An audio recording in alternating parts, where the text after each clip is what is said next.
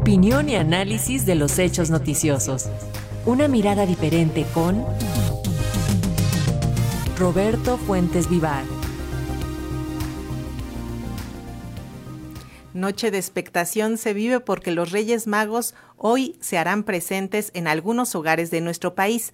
Acerca de la carta de los mexicanos a los Reyes Magos nos comenta este viernes Roberto Fuentes Vivar, a quien saludamos con mucho gusto vía plataforma digital y le deseamos un excelente año 2024. Roberto, ¿qué le pedimos a los Reyes Magos? Buenas tardes, buenas tardes. ¿Tú ya, le hiciste la, ¿Tú ya le hiciste la carta a los Reyes Magos? Ayúdame, Roberto, por favor. Mira, como, como tú lo decías, pues hoy en la noche llegan los Reyes Magos, o los Santos Reyes, como quiera llamársele, y seguramente millones de mexicanos ya les escribieron sus cartas a Melchor, Gaspar y Baltasar. El presidente Andrés Manuel López Obrador les escribió probablemente una misiva en la que pide que todas las obras que inaugure este año y las que ya operan funcionen correctamente la oposición no las tome como bandera electoral por sus supuestas fallas. La oposición, por su parte, posiblemente llenó los buzones con peticiones para que esas obras fallen y con ello se modifiquen las tendencias electorales que hasta el momento favorecen en casi todo el país a la cuarta transformación. Pero la mayoría de los mexicanos escribimos nuestras cartas a los reyes pidiéndoles que el dinero alcance para lo que necesitamos para adquirir los regalos que esta noche deberán aparecer abajo del árbol de Navidad o del nacimiento. Concretamente, en la carta que yo les envié a estos tres personajes que vienen de Oriente, que ya deben de andar por la, por la TAP o por la carretera de Puebla para quienes vivimos en la capital, pues en mi carta yo les pido que los empresarios mexicanos se solidaricen con la población y comiencen a moderar un poco sus ganancias. Precisamente sobre ese tema, el Banco de México presentó ayer la minuta de su última reunión de diciembre, en la que previeron un crecimiento económico bastante robusto para el país, pero todavía con algunos problemas inflacionarios en la primera parte del año, por los que los miembros de la Junta de Gobierno decidieron actuar eh, con cautela, pero sí abriendo la, la puerta a posibles recortes graduales y no continuos en las tasas de interés. De hecho, los pronósticos de crecimiento del Banco de México para 2003 para, para el país se han revisado continuamente al alza y hasta la gobernadora del Banco Central, Victoria Rodríguez Ceja, ya recibió su regalo de Reyes al ser premiada esta semana por la revista británica The Banker como la banquera central del año 2024 en América.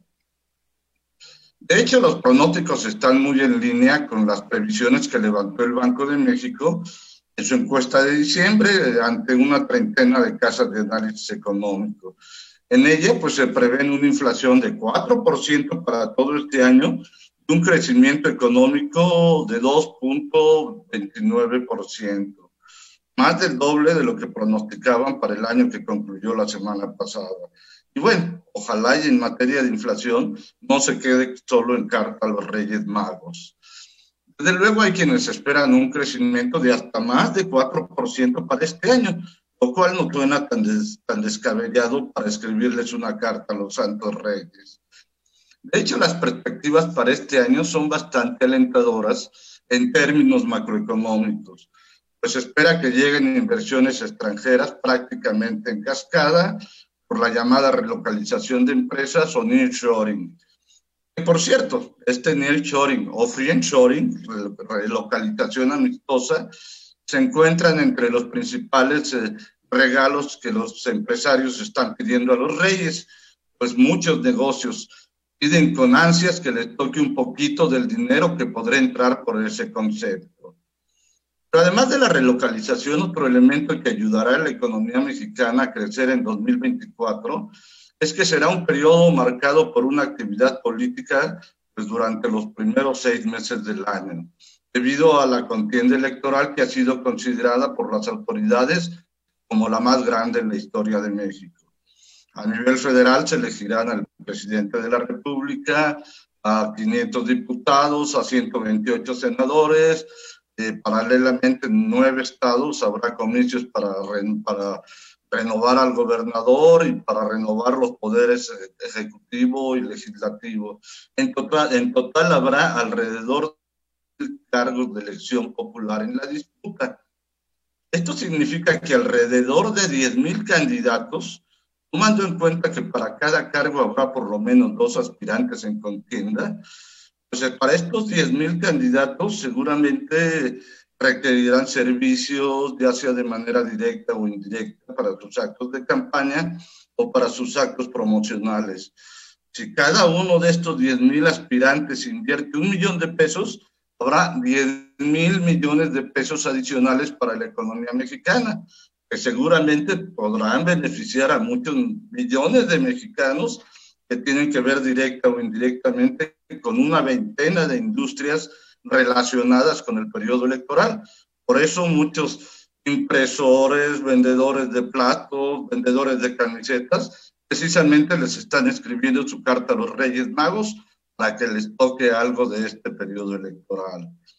Pero quizás lo más importante es que el, para todos los mexicanos es que el dinero que llega a los bolsillos alcance para satisfacer las necesidades y hasta para un poquito más. Por eso dicen que Melchor, Gaspar y Baltasar tuvieron una especie de cónclave o de cumbre para ponerse de acuerdo y traer solo regalos a los niños y para los grandes esperanzas.